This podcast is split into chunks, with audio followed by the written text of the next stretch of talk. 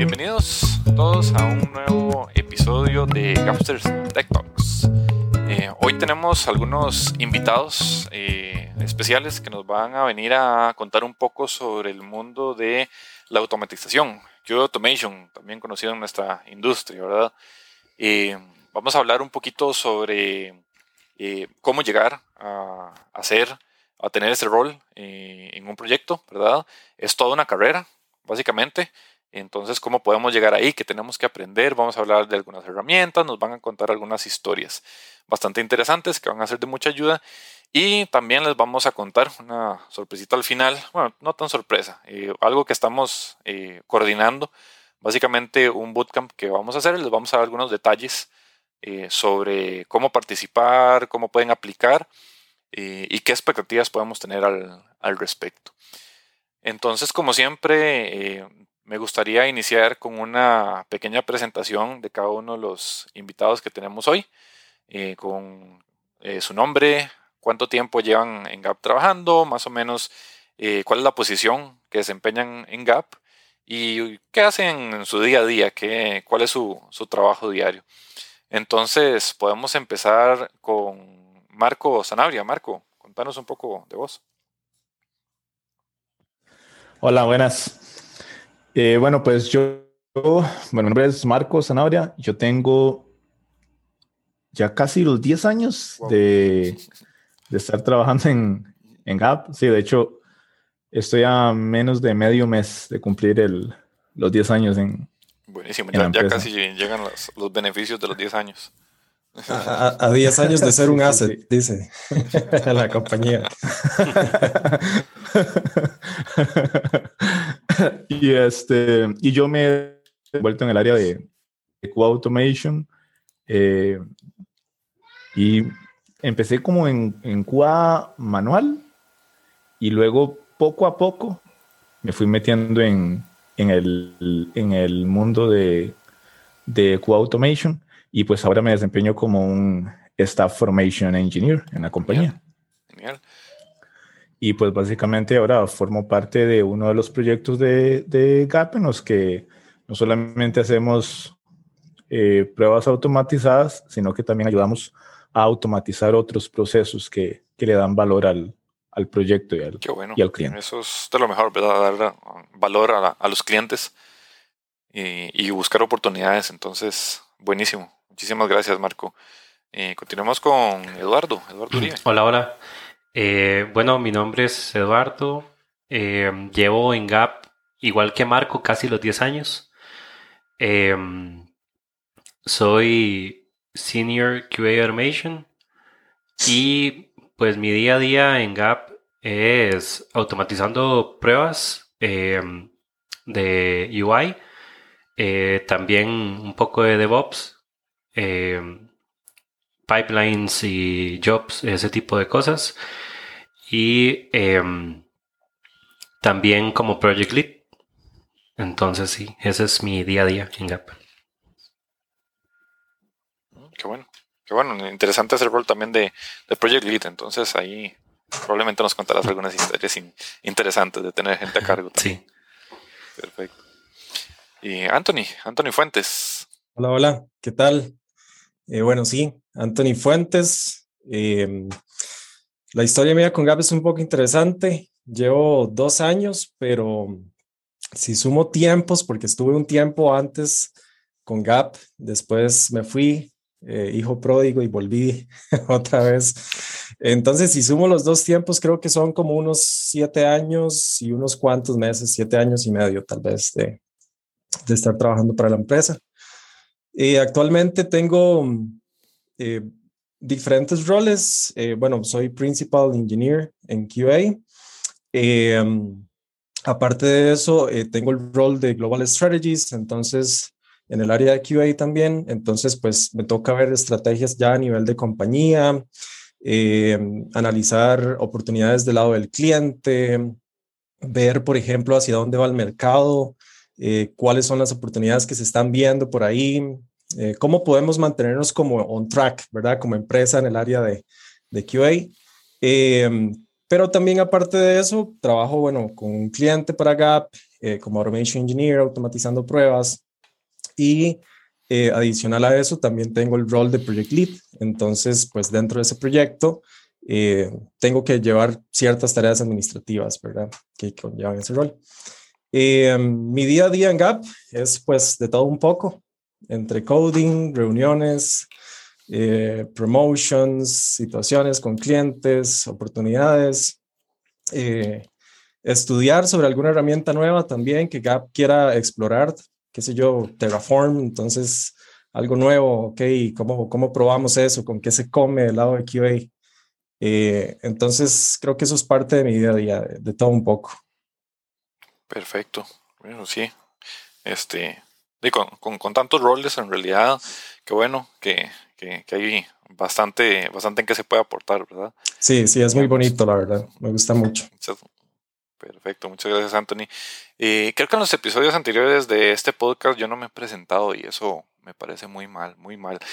Este, voy a, presentarme también para que quienes nos escuchan eh, conozcan un poco sobre mí también.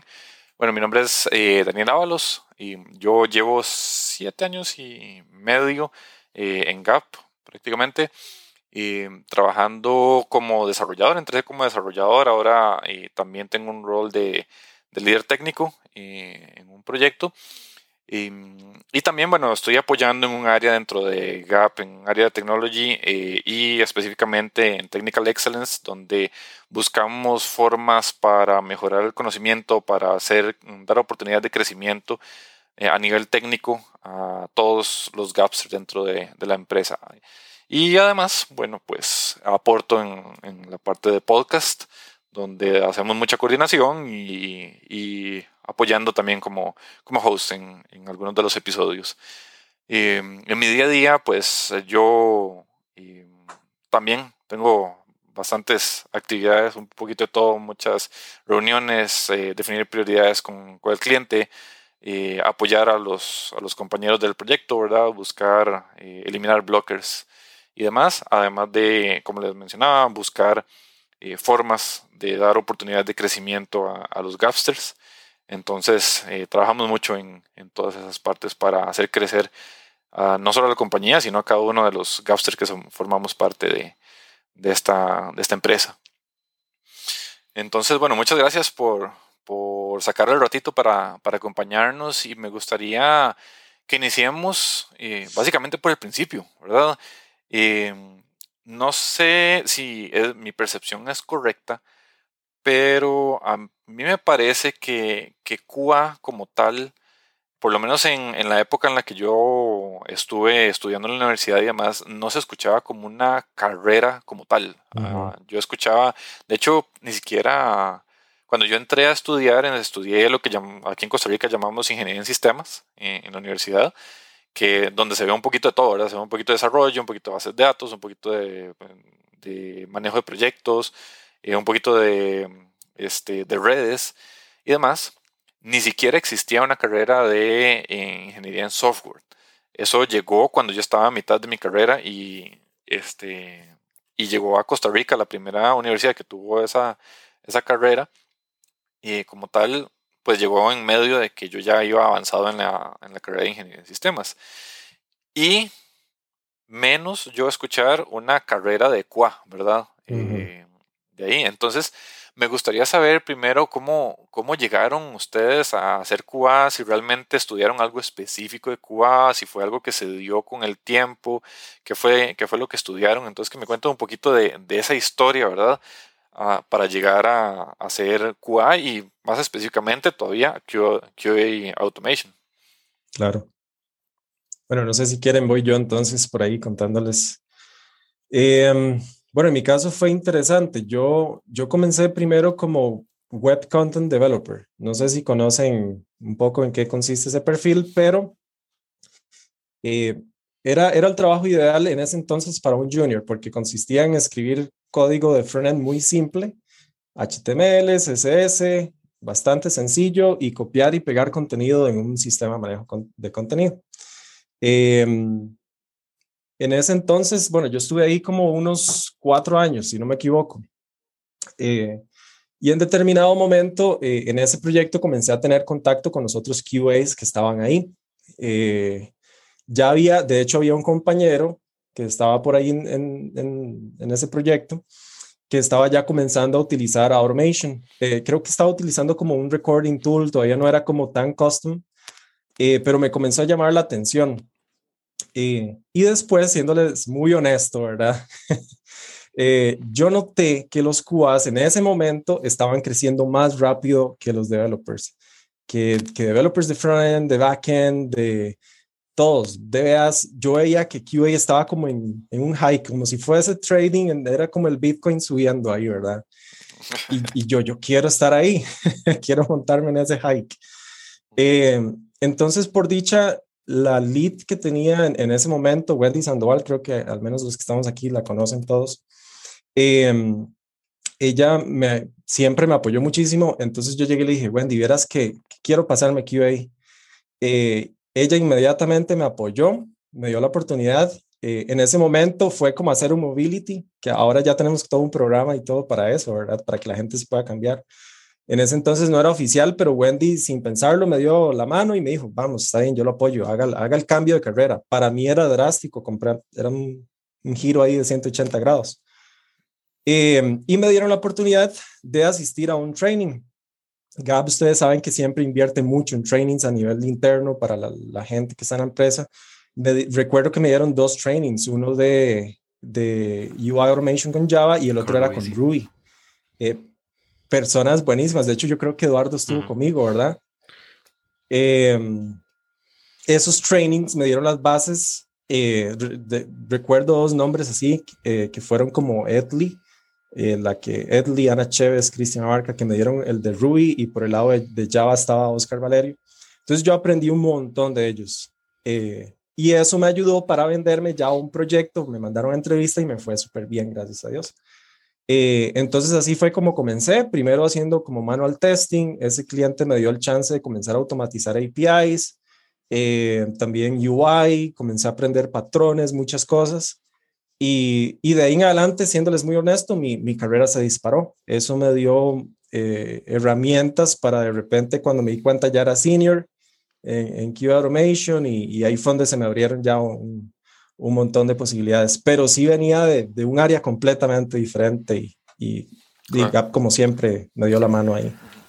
Qué bueno, y eso es, bueno, importantísimo, esas, ese tipo de oportunidades, como vos mencionabas. Y para quienes no conocen algunos de los beneficios de GAP, aquí, bueno, ya tenemos un programa eh, de movilidad, Mobility Program, que llamamos internamente, en donde damos la oportunidad a personas que quieran hacer ese tipo de cambios, ¿verdad? Cambios de este, horizontales, llamo yo, en donde un developer pasa a ser QA o un QA pasa a ser developer. Tenemos un developer que quiere ser eh, data scientist, data engineer, eh, y se le facilitan ese tipo de, de oportunidades. Entonces hay todo un programa ya escrito, pero genial, genial. Entonces me, parece súper interesante ese, ese, cambio. Yo quiero... Decías, Marco. Yo quiero mencionar que, que de hecho que, que Gap es, es digamos, siempre ha estado ahí en primera mano para ayudar al Gapster cuando quiere, hacia donde quiera llevar su carrera, ¿verdad? Y siempre te da la mano, o sea, nunca, nunca te, te te corta las alas por crecer, sino que hacia básicamente lo que te dice es hacia dónde quiere usted crecer y yo le doy los recursos y le ayudo para que usted logre su objetivo y crezca y despegue, ¿verdad? Y ahora, hoy en día hay muchos programas para eso, pero pues cuando yo entré hace, nuevamente, hace casi 10 años, ¿verdad? Pues no estaban esos programas tan, tan oficiales como están ahora pero la, la, tónica siempre fue la misma. Y mi historia, de hecho, voy a contarles así brevemente, también fue algo de gracioso, aunque yo era pues muy, muy, muy junior. De hecho, yo entré, yo entré a la compañía sin tener experiencia y ni siquiera había terminado mi carrera, todavía la estaba, todavía la estaba cursando. Pero pero algo que a mí me ayudó y que me abrió la puerta era el, pues el nivel de inglés que yo tenía. Y para la posición que se requería en ese momento, eh, pues era, era suficiente y tener, no sé, el mínimo necesario para, para hacer consultas en bases de datos, hacer reportes, y yo entré en un, en un puesto que eso era lo, lo esencial y por eso lo, logré entrar a la compañía, ¿verdad? Porque tenía un buen nivel de inglés, tenía que interactuar mucho con, con los customers de, del cliente y, y, darle soporte y tenía que sacar mucho reporte de bases de datos. Pero fuera de eso yo no tenía experiencia, no, tampoco había escuchado nada de QA en ese momento. Y, y bueno, yo ahí comencé a ir aprendiendo. Resulta que después eh, tuve que cambiar, cambié de proyecto dentro de la compañía y comencé a hacer testing manual en dispositivos móviles. Pero era muy, muy curioso, me, es curioso recordarlo porque yo recuerdo que yo llegó un punto donde cuando yo ya aprendí todo, digamos, lo que podía aprender de, de, de QA y de testing manual, llegó un punto donde yo dije, ya toqué techo, ¿verdad? Ya, ya toqué techo, pero no quiero, no quiero seguir haciendo QA manual, yo quiero, quiero ir más allá eh, en, en QA y, ya yo comenzaba a escuchar lo de QA Automation, lo de QA Automation y, y, y, escuchaba a otros QAs dentro de la compañía que sí estaban comenzando a entrar en eso. Y claro, yo en ese momento lo que quería era simplemente eh, involucrarme más en la parte técnica, ¿verdad? Entonces, pero yo todavía no estaba tan, tan, tan eh, seguro de, de, si quería quedarme en el path de, de QA o, o, si quería más bien cambiar de, cambiar de path y, y no sé, irme por el lado de development. Eh, y lo curioso es que recuerdo que el, en, el CEO de la compañía en ese momento, Brett Backman, visitaba la, las instalaciones, las oficinas de Costa Rica eh, una vez al mes y estaba yo en uno de esos días en los que yo decía, no, yo quiero, yo definitivamente tengo que hablar con alguien que me ayude a, a meterme en algo más técnico y seguir aprendiendo. Y resultó que vi al, al, CEO caminar por el pasillo y yo no lo pensé dos veces, ni siquiera pensé en que tal vez iba a hablar con el, mi líder directo y exponerle el caso. No, no, no, yo dije, no, yo quiero ver que alguien que me, que me resuelva algo rápido y cuando lo vi pasar, y esa es la persona que me va a resolver mi problema. y, yo, y yo lo llamé, lo llamé y le dije que si tenía unos minutos para que ocupaba hablar con él y él pues obviamente siempre fue muy, muy cordial con, con nosotros y claro, fuimos a, a, una de las zonas verdes de, de, de, la oficina y yo le expuse mi caso y le dije, me dijo, no, tranquilo, no hay ningún problema. Y al día siguiente ya me puso en contacto, ¿verdad? Con mi líder directo y, este, y al día siguiente ya tenía tres entrevistas para tres proyectos diferentes para yo cambiarme de proyecto y entrar a un proyecto que fuera más técnico y en el que yo iba a tener la oportunidad de ir aprendiendo más de la parte técnica eh, orientado a QA, porque pues mi rol, mi, mi puesto en, en, la compañía era ese, era, era ser QA.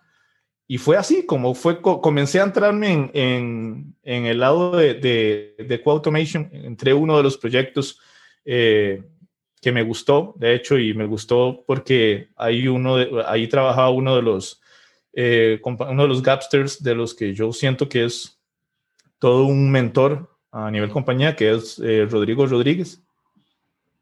Y yo a él lo vi eh, hacer coaching a otros compañeros y yo dije, yo quiero que él me dé coaching a mí. Y cuando yo supe que en uno de esos proyectos el líder técnico era Rodrigo, yo dije, ese es el proyecto en el que quiero entrar y Gap me dio la oportunidad y pues ese proyecto casi que fue, fue toda una escuela para mí. Puntos súper importantes que creo yo que para quienes estén en busca de, de trabajo también, eh, por un lado, este tipo de oportunidades, ¿verdad? Que realmente escuchan eh, las, los intereses de cada uno de, de los gapsters y, y, dan las oportunidades, pero también la horizontalidad de la empresa en la cual vos podés simplemente ver al CEO caminando eh, entre todos tus compañeros y ir, ir a hablarle, ¿verdad? Y ir simplemente apartarle un, unos minuticos eh, para conversar y tenés esa puerta abierta siempre, ¿verdad? Eh, de hecho, me, me llama otra la atención también.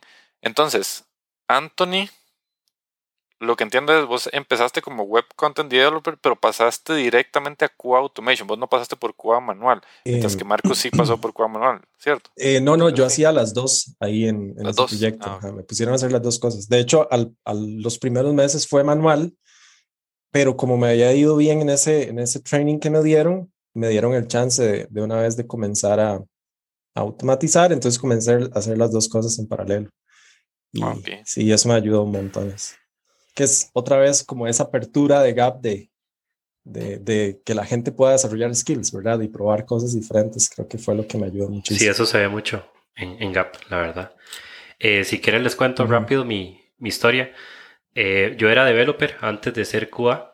Eh, era developer, me gustaba mucho desarrollar y de pronto me llamaron de Gap que había un proyecto muy entretenido donde era QA, pero QA bastante técnico, que en ese momento, hace, hace muchos años, era, era, era poco el, el tipo de perfil QA técnico, ¿verdad? Eh, antes el QA, manual no tenía que, que ser tan técnico. Entonces me llamaron y me dijeron que había que hacer scripting, que había que hacer eh, máquinas virtuales, que había que hacer un instalador automático.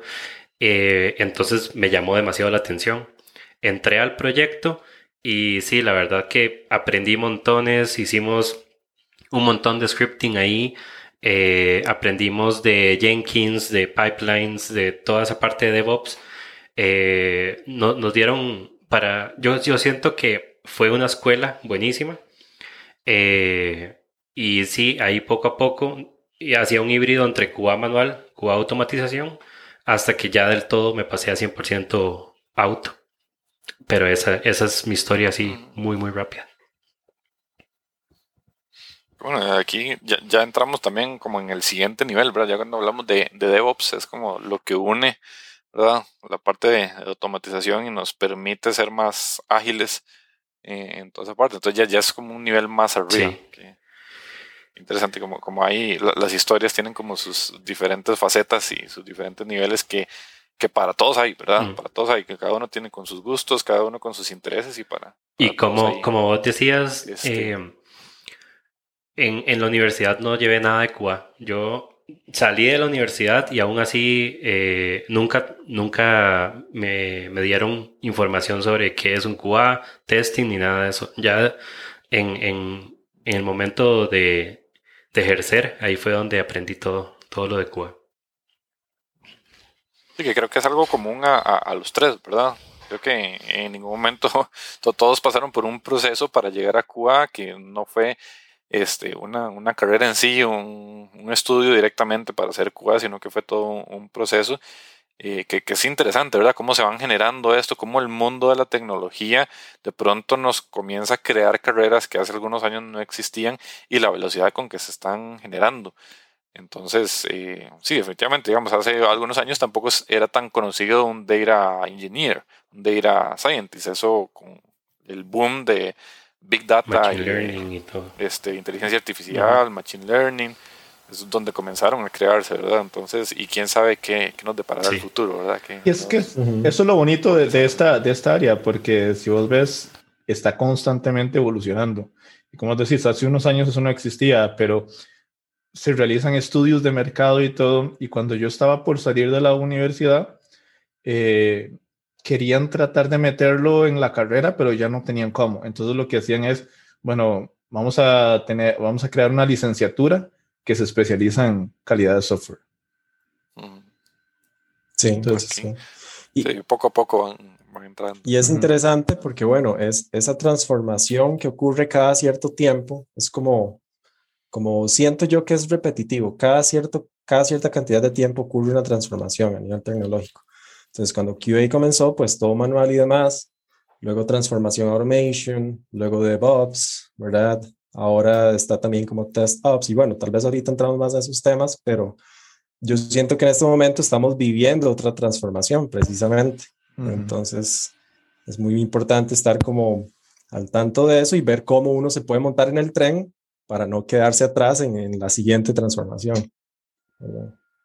Claro, siempre hay que estar, hay que estar al día. Yo, eso es algo que tal vez, eh, yo siempre he tenido en mente y cuando me toca mentorear o escuchar a alguien, eh, es algo que siempre les digo y es que en el mundo de la tecnología uno siempre tiene que estar aprendiendo, ¿no? Es un estudiante eh, básicamente por el resto de su vida, porque la tecnología se mueve tan rápido que en el momento en que uno se quede estancado, ¿verdad? Se quede con, con algo y pues ya se quedó atrás, ¿verdad? Entonces siempre hay que estar aprendiendo. De hecho, hablando de eso, eh, de que siempre hay que estar aprendiendo, siempre aparecen cosas nuevas, eh, hay un, un, término que me gustaría que me, que me explicaran un poco una, una diferencia, porque hace eh, poco me enteré de este, de este término SDET, que tengo entendido que son las siglas para un Software Development Engineer in Test y que tiene ciertas similitudes con un pero son diferentes. Entonces, quisiera saber qué, qué exactamente es la diferencia entre, entre uno y otro, cómo, cómo son las tareas o los trabajos que tienen que hacer. Tal vez le tiro como un mini summary y, y Eduardo y, y, Marco desarrollan ahí más. Pero en pocas palabras, palabras podría decir que es un conjunto entre QA, DevOps entre QA manual, DevOps y Developer. Entonces, por ejemplo, un QA manual tiene skills a nivel de estrategia, sabe cómo testear, dónde comenzar y demás. DevOps entiende las partes de arquitectura, integración y Developer le da los skills necesarios para poder automatizar esas tareas manuales. Entonces es como un conjunto entre todo eso. Pero tal vez ahí Eduardo y, y Marco pueden dar más ejemplos, desarrollarlo más. Sí, tal vez. Y es, es que es, es, va muy amarrado con lo que veníamos hablando, ¿verdad? La transformación, porque este, primero se empezó con Cuba Manual, que te da la. ¿Cómo, cómo puedo decirlo? Ese. Ese. Conocimiento de, de planear y estrategia y toda esa parte. Sí, pero, pero también el ser, el ser curioso, ¿verdad? El, no, el pensar fuera de la caja, como se dice, ¿verdad? No enfocarse como, como decimos en, ok, el happy path que, que conocemos, ¿verdad? Sino, bueno, ponerse a, pensar qué pasa si hago esto, qué pasa si hago lo otro, ¿verdad? Entonces, eso, eso te lo da el Cuba manual. Pero ya después... Me, recuerda ahí nada más, me recuerda el meme del de, de el bar, no sé si lo, si lo han visto. Del dinosaurio. Básicamente el developer que, que desarrolla eh, el bar y llega un QA y entra al bar y pide una cerveza, pide 100 cervezas, pide 9.999 cervezas, pide 0 cervezas menos una cerveza y todo va bien y luego llega el cliente real y pide el baño y todo el bar entra en llamas. Sí, es exactamente eso. Es, es, eso, es exactamente eso. Y eso te lo da, digamos, el QA manual, ¿verdad? Porque, ¿Por qué? Porque el QA, el manual en ese momento era, bueno, a mí no me importa el cómo se hizo, me importa solamente que me dé el resultado y, que se, y, evaluar cómo se comporta la aplicación ante diferentes situaciones que se le puedan ocurrir a uno. Pero luego ya se transforma y ya está el tema de Aqua Automation. Entonces ya no quiero correr las pruebas, quiero optimizar y, ser más eficiente, entonces automatizo las pruebas. Y ahí va el, el Automation. y ahora el, el tema de SDET es es que ahora ya, ya no, solo quiero, no solo quiero automatizar las pruebas, ¿verdad? Poder ser este, diestro con alguna herramienta de, de automation, eh, sino cómo hago para optimizar todo el proceso como un todo, ¿verdad? Entonces está lo que decía Anthony, la parte de DevOps, infraestructura, eh, lo que decía Eduardo, ¿verdad? Crear pipelines de, integración continua e integrar nuestras pruebas que ya están automatizadas en ese pipeline de integración continua y que corra de manera automática como parte de todo el proceso de video. Eh, y luego están las habilidades de un desarrollador que te permite, bueno, vamos a utilizar un, framework, vamos a utilizar un lenguaje de programación y todas esas ideas y todo eso que yo quiero automatizar, lo vamos a trasladar al código y, lo vamos a hacer realidad. Entonces, un poquito, un, poquito de todo, de todos esos tres áreas, de todos esos Y es que, qué interesante, este, nada más ahí, qué, interesante ese, eh, digamos, ese rol, porque, digamos, a lo largo de la tecnología yo lo que he notado es que hay mucha especialización, o sea, se van dando especializaciones. Hace, cuando yo empecé como desarrollador, lo que existía era un web developer y listo. y web developer hacía todo, y hacía frontend, y hacía backend, y hacía JavaScript, base de datos y todo. Y conforme fue pasando el tiempo, salió el rol de backend developer, el rol de frontend developer, el DBA, el DevOps. Y de pronto llega este que están mencionando, ¿verdad? El SDET, que pronto siento que es más bien lo contrario. Más bien tenemos una especialización de, de un QA manual, una especialización de automation, una especialización de un developer y uno de, de un DevOps y este más bien engloba como un poquito de, de, todos esos, entonces va al revés más bien, ¿verdad? Es que es interesante porque si lo vemos, es dead, eh, son las iniciales, ¿verdad? De Software Developer Engineer in Test, ¿verdad? Entonces es un, un desarrollador que tenga, que, que, no vea las cosas solo desde el, desde el, la, el, punto de vista de un developer, sino que también tenga el, el, el thinking o el punto de vista de un QA. Sí, tal vez Tal vez lo que yo le añadiría, y sorry Eduardo, yo creo que usted iba a decir algo y ya, ya le doy la palabra. Eh, pero si queremos, si queremos compararlo con algún otro rol existente, lo podríamos comparar con el rol de full stack developer, por ejemplo, ¿verdad? Que hacen el backend, que hacen el frontend, hasta el mismo diseño, incluso muchos de ellos. Entonces podríamos verlo a un equivalente a un, a un full stack developer. Incluso ya hay empresas que dicen necesito un full stack QA, ¿verdad? Entonces ese es otro, otro término que se le suele acuñar a este rol. Sí, y yo, Eduardo. en realidad yo quería comentar algo eh, de cómo ha, evolucionado todo, porque si vemos cuando yo era Cuba manual, eh, cuando nos decían, ok, hay que correr regresión, era seis personas, dos semanas aquí, ¿verdad? Fuerte el trabajo, dos semanas corriendo todos los cases. De pronto aparece automatización y ya el trabajo de dos semanas de seis personas se transforma en una corrida nocturna. Y, ya al día siguiente teníamos los resultados, ¿verdad? Em, y de pronto evoluciona mucho más y ahora tenemos pipelines que en el mismo merge eh, podemos correr un, un, job o podemos correr eh, pruebas, eh, linters y etcétera. Y ya podemos tener el build de un solo, ¿verdad? Entonces, ¿cómo evoluciona y cómo ha evolucionado todo esto, ¿verdad? Hasta llegar a, a lo que ahora conocemos como SDET, que es como, como una persona súper robusta en un montón de, de, especialidades. Claro. Ok, y si lo comparamos directamente con QA Automation, diríamos entonces que QA Automation está incluido dentro de un rol de SDET o son eh, cosas aparte totalmente.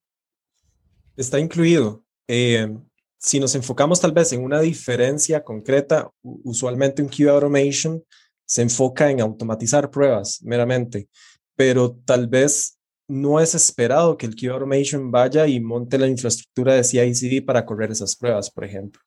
O si se requiere una aplicación web para reportería, para ver en un solo lugar un summary de todos los resultados no se espera que el QA Automation desarrolle esa aplicación, porque el foco de esa persona es automatizar pruebas. Pero el SDET sí se espera que pueda ir y construir herramientas que faciliten el trabajo QA. Entonces, incluso ahí se explota más también la parte de desarrollo. No es solamente automatizar pruebas, sino incluso desarrollar herramientas que le faciliten el trabajo a, a QA también. Claro. Okay. Este, y ustedes, bueno, que están tan inmersos, ya nos contaron, ¿verdad? Prácticamente somos, somos viejitos todos aquí en, la empresa. este, ¿Y cuáles, en su experiencia, cuáles han sido los mayores retos en el sector de, de QA, ya sea QA Automation, tal vez enfocándonos en QA Automation un poco más, eh, ¿cuáles han sido los, los mayores retos que, que han notado en, eh, tal vez en mi caso, ya hace algunos años, ahora no se ve tanto, pero estuve en un proyecto donde no le daban valor a, automatización y teníamos que ganarnos ese valor. Entonces, eh, tal vez los developers en ese momento ni, le ponían atención a uno o uno hacía una eh, proponía una mejora de proceso y no le, no le daban tanta pelota, ¿verdad? Como dicen a uno, como, como uno dice. pero eso ya hace varios años. Yo creo que ahora el, el QA se ha ganado bastante el, valor en, un proyecto eh, donde mejoras, mejoras, procesos, etcétera. Ya, ya ahora sí, más bien se espera que, un QA haga eso, ¿verdad? Pero sí, yo creo que eso es como uno de los retos que, que tuve hace unos años. Claro, claro. A veces hasta uno mismo, este, o sea, uno tiene que desarrollar como esa, esa visión. Eh, como anécdota, yo también, bueno, yo como les mencioné al principio, yo soy líder de, un proyecto en el cual no teníamos QA Automation, eh, teníamos un, QA manual únicamente. Eh, y el automation en nuestro proyecto llegó porque esa persona, ese QA manual, básicamente tomó la, la, proactividad y comenzó a automatizar algunas cosas, eh, ¿verdad? Eh, generó un, un, framework, un set de, de, testing y comenzó a automatizar. Y, y sí, como decías vos, eh, el, el mayor, tal vez el, mayor diferencia, la mayor, mayor beneficio que uno podría decir de, de QA Automation, que el que se nota más, es en tiempo, ¿verdad? hay que implicar cierta cantidad de tiempo para automatizar, pero el proceso de release a producción que teníamos nosotros, que a veces nos tomaba dos, tres horas, eh, desde el momento en que hacíamos release hasta finalizar pruebas, ¿verdad? Y asegurarse que todo estuviera bien en producción, eh, eso se redujo a prácticamente unos minutos. 15, eh, 30 minutos y algunas cosas que efectivamente no se pueden automatizar y hay que hacer, probarlas manual. pero son las menos. Y eso que eran buenos tiempos, tres horas. Nosotros hacíamos release en dos semanas. Nos decían, ok, de aquí a dos semanas terminamos el regresión y podemos liberar. Entonces imagínate. Claro. Claro, depende mucho del, proyecto, la complejidad y, demás, pero sí, sí se nota en, cualquiera de los casos, se nota una reducción considerable eh, de tiempo. Entonces, realmente vale, vale la pena, ¿verdad? Porque, eh, como decís, pues imagínate dos semanas para hacer un release, para hacer un regression, para asegurarse que todo esté bien, para que eventualmente todo llegue a los clientes. Y si necesitamos algo que es, tal vez sea más urgente, además, eh, hay que poner prioridades y, y, también debemos como ser conscientes de la importancia porque muchas veces eh, yo he visto casos en el que ah, necesitamos salir a producción rápido o, o, hay que hacer un feature nuevo y muchas veces lo que se deja por fuera es el automation cuando ya el proyecto lo tiene implementado y es como que no, no tenemos tiempo, vamos a tener que hacer esto rápidamente, eh, tenemos que salir ya, entonces brinquémonos el automation. Y, no sé, desde mi punto de vista, el rato no debería ser así, porque eso nos, pues, nos facilita mucho trabajo a futuro, ¿verdad? Entonces hay que verlo a mediano o largo plazo también. Correcto. Sí, sí, sí, definitivamente. Ok, ¿algún otro, otro reto que hayan, que hayan visto? Em, algo, hay, hay, un reto grande ahorita y, y, que en parte es algo que me preocupa también, que como, bueno, como ustedes decían, el factor, el, el, factor tiempo es lo que siempre ha impulsado para que este rol evolucione, ¿verdad? Entonces, desde manual, después automation, continuous integration, deployment, fue avanzando poco a poco y ahora el factor tiempo lo está empujando todavía más. Eh, ahora hay algo que se, se, habla desde hace mucho tiempo, pero últimamente está más trendy, que es, por ejemplo, lo de Chief Left Testing, ¿verdad? Que es como, ok, comencemos el testing desde lo más temprano posible y automaticemos desde lo más temprano posible, en paralelo ojalá con el desarrollo. Entonces, algo que se está dando ahora es que más bien los mismos developers automatizan sus pruebas de integración, sus pruebas unitarias, sus pruebas de end-to-end, eh, y cuando llega QA, QA ya más funciona incluso como una clase de User Acceptance Testing, es ya más como desde una perspectiva de usuario, ¿verdad? Que look and feel, que cómo se comporta, cómo se siente el feature. Eh, pero está evolucionando muy rápido. Entonces, es, es, un reto actual y, como les decía, a la vez una preocupación eh, ver que el rol se está transformando en eso y que tenemos que estar al tanto todos como QAs de que eso está pasando, porque como les decía ahorita, para que no se nos vaya el tren e irnos metiendo también más a desarrollo, eh, ahorita que estamos, que apenas está comenzando ese hype. Entonces, y también aclaro, no, no digo que QA manual vaya a desaparecer, siempre va a ser necesario, pero el rol de, de la gente que antes estaba enfocada 100% en automation está cambiando y se está mergeando más con desarrollo. Entonces, eso es, eso es algo que, que siento que es un reto interesante que, que se está viendo en este momento y que hay que estar como al tanto de. Qué bueno, sí, entonces hay que estar este, siempre al tanto de eso y estar aprendiendo todas estas eh, nuevas tecnologías, estas nuevas estrategias para, para no quedarse estancado, no quedarnos atrás. Qué bueno. Este, bueno, y tal vez siguiendo con, con historias. Eh, voy a aprovechar que ustedes ah, tienen, tienen tiempo de experiencia para, para, para aprender un poco, un poco y, y, escuchar un poco de esas, de esas historias que les han sucedido a lo largo del tiempo. Este, si ustedes tuvieran que elegir o hablar sobre lecciones aprendidas, proyectos en los que algo falló, que no salió bien, eh, ¿cuál podría ser uno de esos de una de esas lecciones y que tal vez que hubieran hecho diferente eh, ahora que ya conocen lo que sucedió y se vuelva a tener una situación similar. Voy a tirar debajo del bus a, Marco con esta. a ver, Marco. Vamos a ver. Pues chicas, ¿qué ha pasado? Bueno, tal vez así lo más reciente es con el proyecto que, en el que estoy ahorita, que de hecho estoy con Anthony, estamos en el nuevo proyecto. por, eso lo, tiro bajo el bus. es una lección aprendida de los dos, porque ha sido, y, aquí voy a hablar inclusive hasta no solamente de anécdotas, sino tal vez retomando un poquito lo que veníamos hablando, ¿verdad? De retos. Y, y, eh, uno, una cosa lleva a la otra, ¿verdad? Y es este, el hecho de que teníamos el reto de que, por ejemplo, no teníamos un ambiente de, de QA. ¿Por qué? Porque es un proyecto con una infraestructura muy grande, muy compleja, y eso implica que es una infraestructura muy cara. Entonces es muy, es muy caro eh, replicar ese ambiente para poder dedicarlo exclusivamente a, testing, ¿verdad?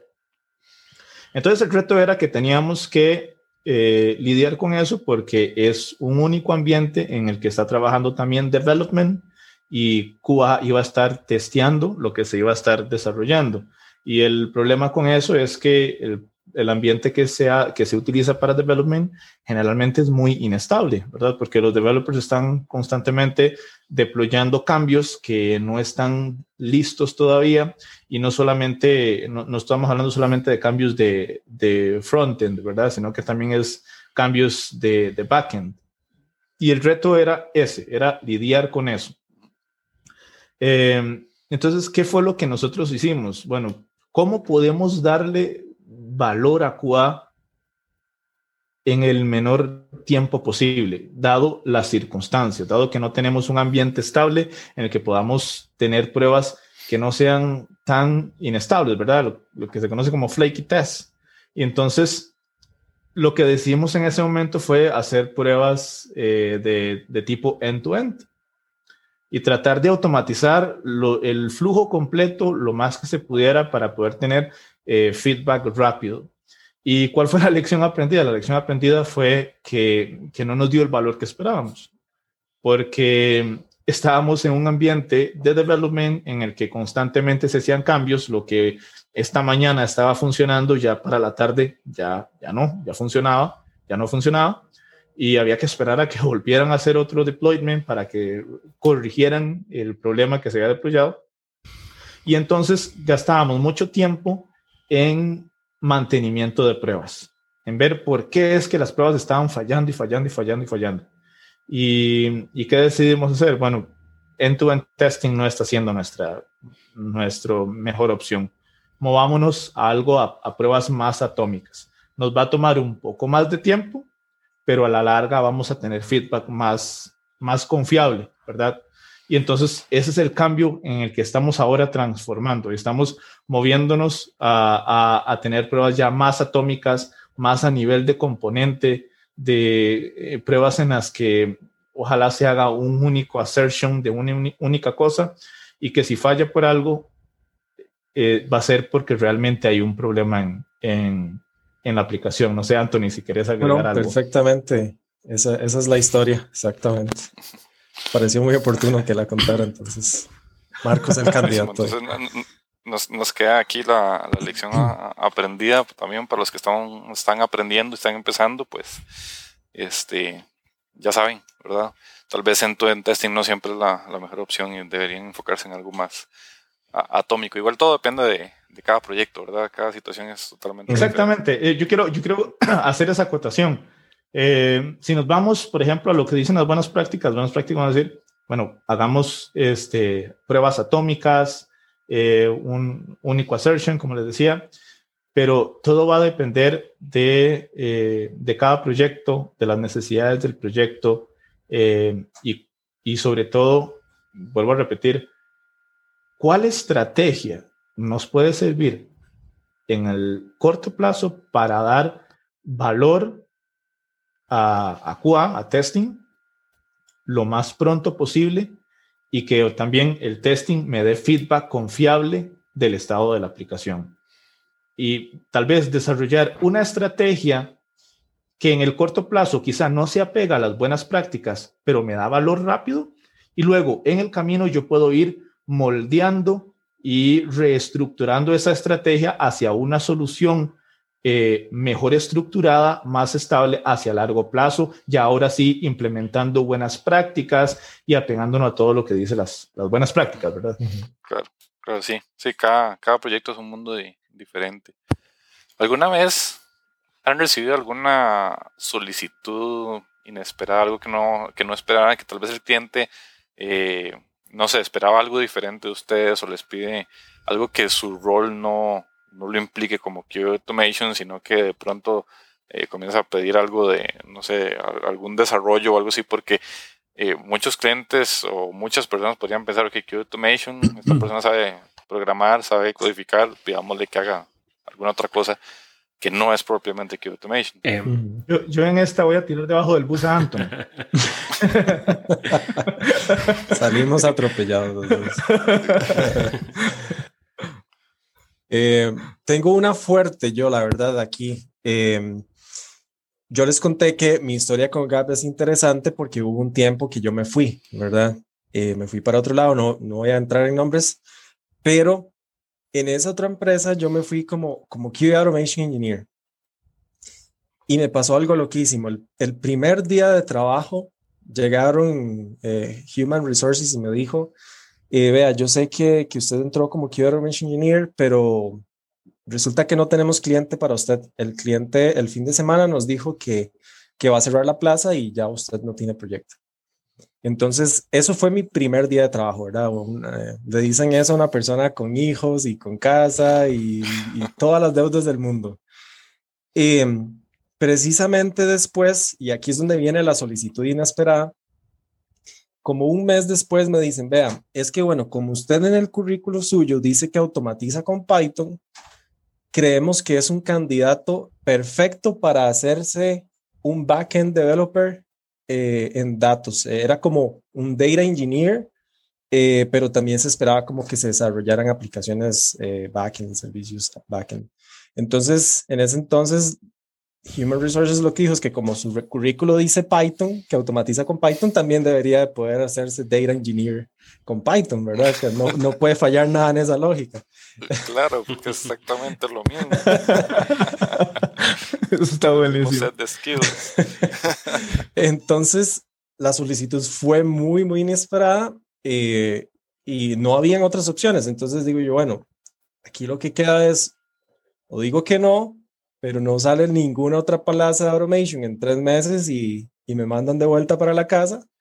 Eh, o digo que sí, paso tres semanas estudiando día y noche en Udemy eh, para convertirme en data developer de la noche a la mañana. Eh, entonces lo que hice fue que me compré unos cursos y si no conocen a este instructor que se llama José Portilla, se los recomiendo demasiado. Me gustó mucho el training de Python de ese instructor. Eh, en dos semanas aprendí eh, Python ya más profundo, ya como más para backend developer. Eh, me llevé unos cursos de bases de datos súper largos y por dicha logré encajar en ese nuevo puesto y ahí estuve como aproximadamente dos años. Pero la, moraleja de esta historia y que a pesar de que fue algo inesperado, creo que también nosotros como QAs debemos de estar preparados para ese tipo de cosas, ¿verdad? Que de repente puede ser que la vida nos lleve a un cambio brusco de path y no queda más que confiar en nosotros mismos y, así como logramos aprender automation, ¿por qué no también poder aprender backend development o más de bases de datos, verdad? Entonces, a pesar de que fue algo completamente random que me pasó, pero sí fue una enseñanza muy grande, la verdad.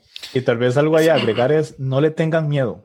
Perdón, ah, Eduardo, es la segunda vez que te interrumpo, pero, pero no, no le tengan miedo a los retos. es importante. Vieran que asumir retos es, le agrega, le agrega esa pizca de, de, de emoción a, a, nuestro día a día y hace que, hace, que, hace que tu trabajo sea diferente todos los días, ¿verdad? Y te das cuenta, aprendiste algo nuevo y cuando haces retrospectiva de todo el camino que has recorrido, ya no sabía que había trabajado con tantas herramientas o había trabajado con tantas tecnologías, no me había dado cuenta.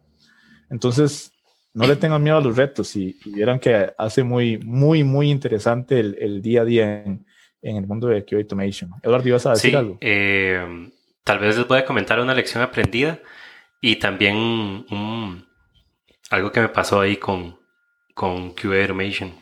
Una lección aprendida es que eh, no importa tanto la, la, cantidad de test cases, sino la calidad de ellos.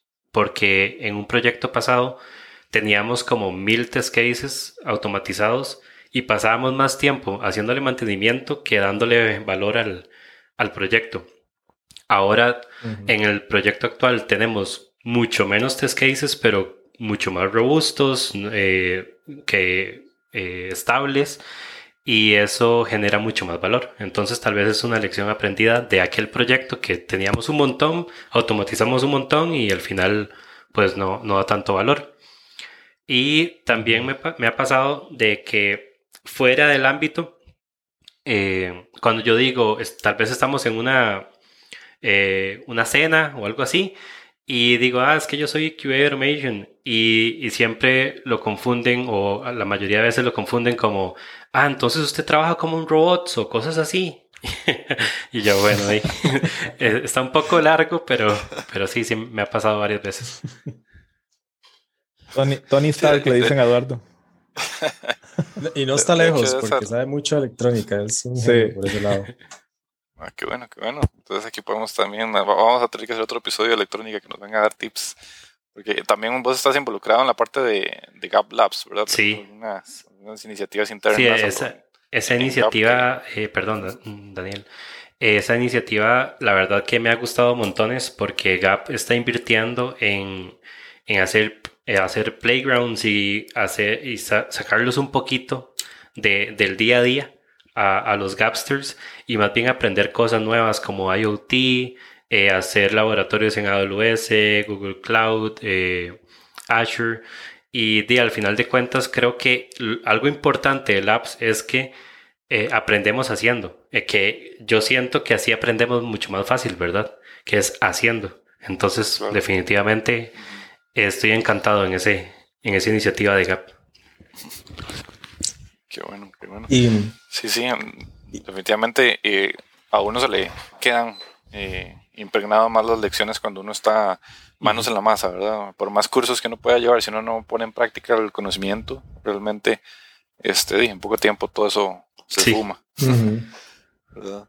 De, hecho, este, bueno, volviendo un momento, un poco a, eso que mencionabas de, la parte de como robots y cosas así, tenía, precisamente esa, como esa pregunta, porque automation, ¿verdad? Automatizar, de pronto uno puede pensar en un montón de cosas diferentes, uno puede pensar en eso, robots, puede pensar en en automatizar no necesariamente pruebas de software, sino algunas eh, tareas que uno hace, ¿verdad?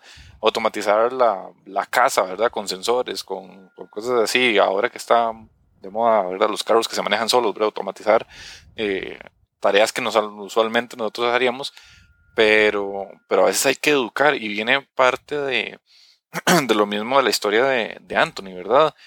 Eh, nosotros estamos inmersos en esta industria y entendemos qué implica eh, nuestros roles, pero fuera eh, el simple hecho de que en la misma empresa eh, en la que estamos trabajando haya personas de marketing, personas de recursos humanos que no tienen el conocimiento entero, de pronto puede pasar eso, ¿verdad? Que, que entiendan que si sé Python, entonces ya significa que yo sé programar y que puedo trabajar en, en desarrollo o puedo trabajar en Big Data porque ahí se usa Python y no es necesariamente así, ¿verdad? Eh, entonces se, presta, ¿verdad? Y hay que, y tiene uno que educar a, la gente que está en otras industrias para que se entienda bien el, rol y lo que, lo que implica hacer un QA Automation en, el área de software. Definitivamente, sí. Sí, sí. Ok, eh, bueno, al principio me gustaría hablar un poco, al principio del, episodio, hablamos de que les íbamos a hacer aquí un, anuncio importante. Entonces me gustaría hablar un poco, un poco sobre eso. Y además de que Eduardo, Anthony y Marco, que nos acompañan hoy acá, eh, desarrollan su, su, día a día como QA Automation en sus proyectos y algunos otros roles que ya nos mencionaron, eh, ellos han estado trabajando y van a, son parte de la coordinación y van a impartir un bootcamp. Un bootcamp que GAP va a abrir básicamente a personas fuera, fuera de GAP que estén interesadas en aprender sobre este mundo de, de QA Automation. Eh, y ellos van a ser los, los profesores. Eh, también, bueno, tenemos una profesora extra que no nos pudo acompañar hoy, eh, eh, ya lo mencionamos antes, eh, Edley, Edley Gómez, ella nos, nos va a apoyar por ahí también. Y quisiera que nos contaran un poquito de, ese, de ese bootcamp, un poco de más o menos qué se va a cubrir, si alguien estuviera interesado en, aplicar, qué, requisitos necesita, a dónde envía su, su información, incluso cosas como, ok, si me aceptaron, cómo me puedo preparar, ¿verdad? Porque esto lleva un proceso para aceptar, eh, hay un cupo limitado, entonces sí se hace un análisis. Eh, pero entonces si, si yo eh, pasé ese nivel, ¿verdad? Y, voy a participar, ¿cómo me puedo preparar para ese, para ese bootcamp? Ok. Está bien, hagamos, hagamos lo siguiente. Yo les voy a comentar sobre el bootcamp en general y también por ahí le voy a dar entonces el espacio a Eduardo y a Marco para que también ellos cuenten un poco sobre lo que van a estar enseñando eh, como parte de, de este bootcamp, eh, eh, como parte de las clases que ellos van a estar dando. Y bueno, el bootcamp es 100% gratuito, no hay que pagar nada. Son nueve lecciones de dos horas cada una y en medio de esas dos, de esas dos horas tenemos un receso de, de 10 minutos. Comienza el 15 de junio, ya casi, todavía están a tiempo de anotarse si aún no lo han hecho. Em, y algo que me parece excepcional para esto es que también al final del, bootcamp se van a ofrecer eh, oportunidades de trabajo. Entonces, para las personas que se involucren más, que se esfuercen más y demuestren que están eh, interesados y aprendiendo y, y, que son aptos para este tipo de puestos, entonces también se les va a dar eh, la oportunidad de aplicar a, puestos dentro de la empresa. Em, ¿Qué es necesario para aplicar? Eh, es necesario al menos estar familiarizado con QA, con conceptos generales de QA no es necesario que sepan de automation, automation lo van a aprender de nosotros, pero sí que tengan ciertos conocimientos básicos, ¿ok? Entonces, con conocimientos básicos me refiero a que entiendan, por ejemplo, qué es testing, por qué es necesario, eh, que conozcan los fundamentos de testing, diferentes tipos de testing que se hacen como parte del software development life cycle, eh, que entiendan también el Scrum Methodology, las ceremonias que se forman, eh, o que se desarrollan como parte de esa metodología.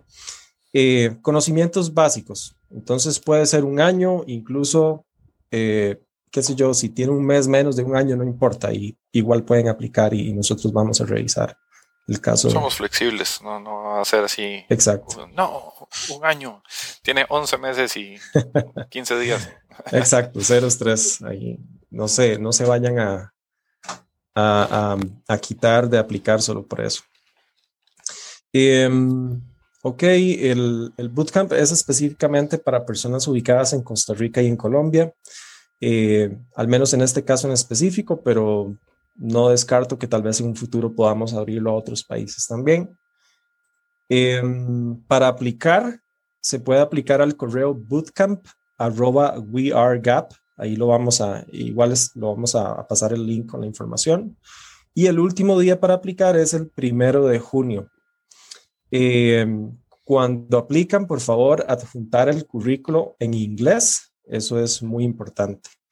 Eh, y nosotros pues vamos a estar revisando los currículos y demás y vamos a, escoger personas para ya comenzar a hacer una pequeña llamada de unos 15 minutos, conocerlos mejor y, y ya pues eh, confirmar el, el, cupo de la persona. Pero en, en grandes rasgos esa es eh, la información. Genial, genial, perfecto. Igual eh, en la descripción, cuando publicamos este episodio, van a tener un link en donde pueden encontrar información. De una vez les digo, eh, busquen la cuenta de Growth Acceleration Partners eh, en LinkedIn.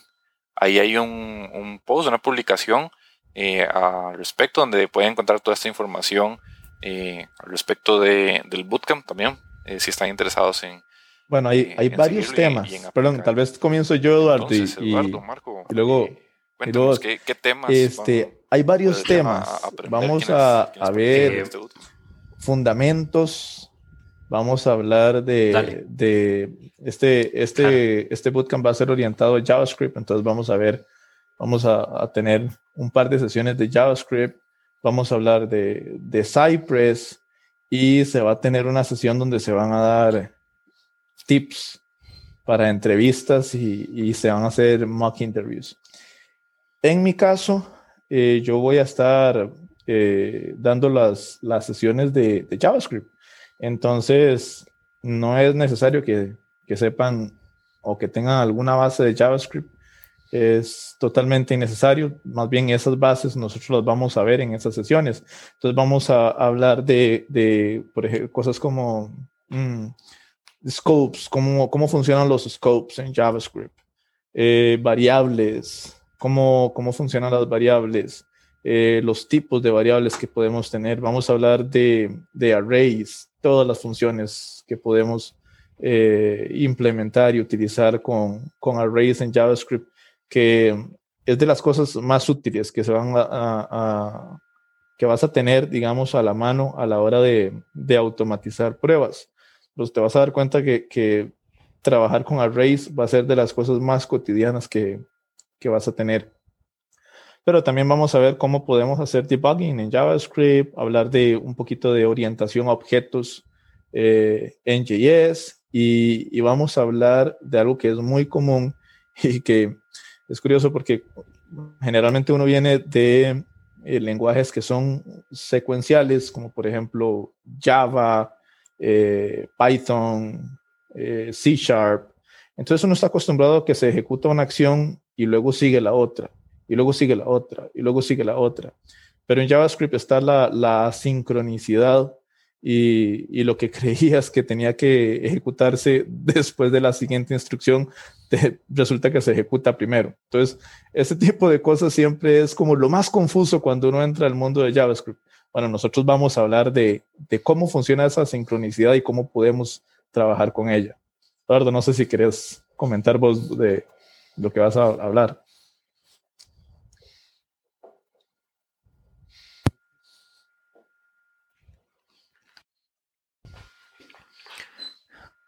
Sí, eh, bueno, como parte del, bootcamp queremos comenzar desde los fundamentos, entonces vamos a dar HTML, CSS, Git, eh, eh, control de versiones, todo ese tipo de cosas para que vayan, vayan con bastante información y salgan del bootcamp bien preparados. y, todavía mejor aún porque en este caso, como el mismo Eduardo lo comentaba, eh, él también trabajó mucho tiempo en desarrollo, frontend, desarrollaba APIs y demás, entonces es la persona perfecta para enseñarles esas bases y que puedan eh, comenzar con los mejores skills por ahí. Interesante. entonces empezamos desde, desde, lo más desde lo más básico de, programación. ¿Va a llegar a algún punto, digamos, de algún framework como tal? Bueno, mencionamos Cypress, ¿cierto? Correcto. Eh, vamos a tener ahí una estructura básica em, y en este, en este caso va a ser muy interesante porque vamos a usar Cypress tanto para automatización a nivel de UI como API. Eh, la misma herramienta. Entonces van a poder ver las dos caras de la moneda de, de Cypress. Qué bueno, qué bueno. Eh, ¿Y qué metodología van, van a utilizar. Este, muchos bootcamp, bueno, hay muchos tipos de, de, bootcamp y metodologías. Hay algunos que son más este, enfocados hacia, hacia la teoría, hacia eh, los conceptos y demás. Hay algunos que son un poco más hands-on, ¿verdad? Más eh, trabajemos juntos. ¿Cómo va a ser la metodología de, de este bootcamp? Eduardo, ¿le gustaría comentar? Sí, claro. Eh, la idea del bootcamp es que eh, practiquen y aprendan haciendo, como les decía ahora, ¿verdad? Que creo que es la mejor forma de, aprender.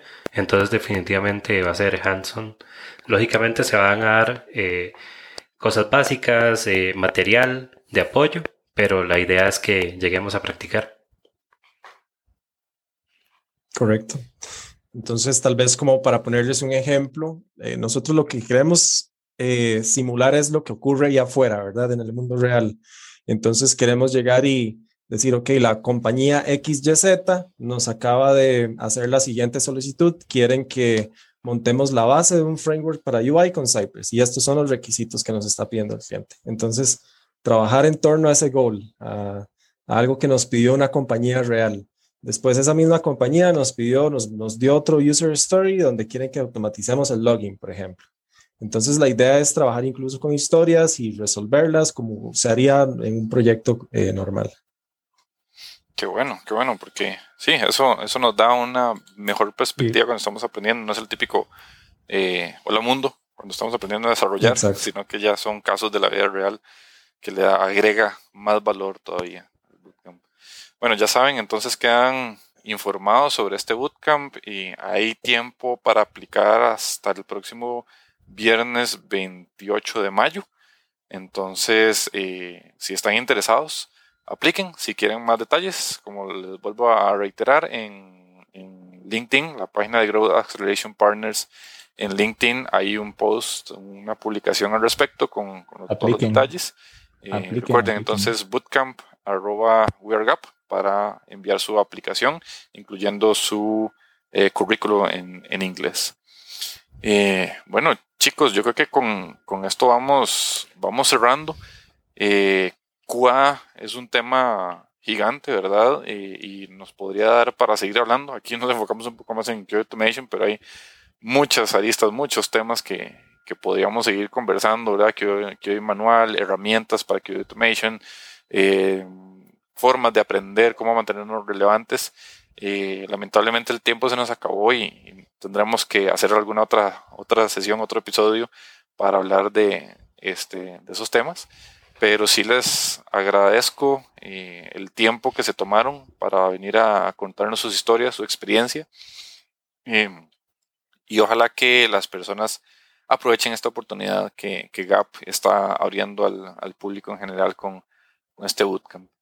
Para finalizar, me gustaría eh, que nos compartieran algún contacto que tuvieran donde la gente los pudiera contactar, valga la redundancia, eh, en caso de que tuvieran alguna duda de lo que hablamos durante este episodio, eh, algún comentario, algún feedback. Entonces, eh, si tienen algún correo electrónico, alguna cuenta en red social donde puedan contactar las personas interesadas. Claro.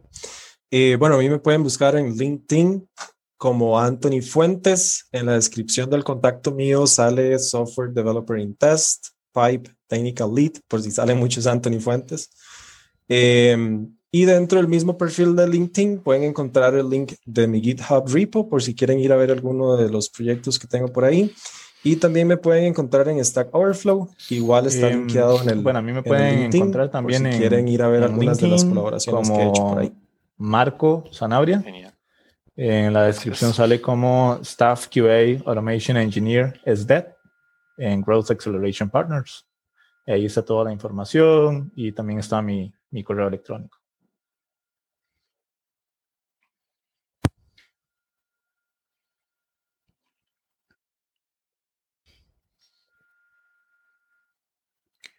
De mi parte, eh, igual me pueden contactar ahí. Eh, mi usuario es Euribe 87. Salgo como Eduardo Uribe. Eh, con todo gusto los puedo, me pueden contactar y en lo que pueda ayudar. Ahí estoy a la orden. Perfecto. Ok, muchísimas gracias. Entonces ahí quedan los contactos por si alguien eh, quisiera eh, darle seguimiento a los temas que hemos tratado hoy. Y como siempre, en mi caso, yo tengo mi cuenta de LinkedIn, me pueden buscar como Daniel Ábalos, también mi correo de avalos.weargap.com. Em, y ya para finalizar, entonces, eh, si quieren enterarse de más iniciativas, eh, en el futuro también, eh, este bootcamp no es una situación única. Eh, estamos planeando y pensando bootcamps en otras tecnologías y algunas otras opciones para apoyar a la, a la, comunidad fuera de Gap también.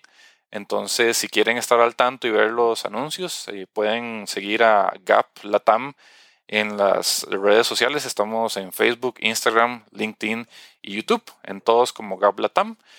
Eh, y de nuevo, una vez más, reiterar el agradecimiento a Eduardo, a Anthony y a Marco por acompañarnos hoy, para contarnos un poco, compartirnos luego, muchas gracias. su experiencia y agradecer a todos los que nos están escuchando.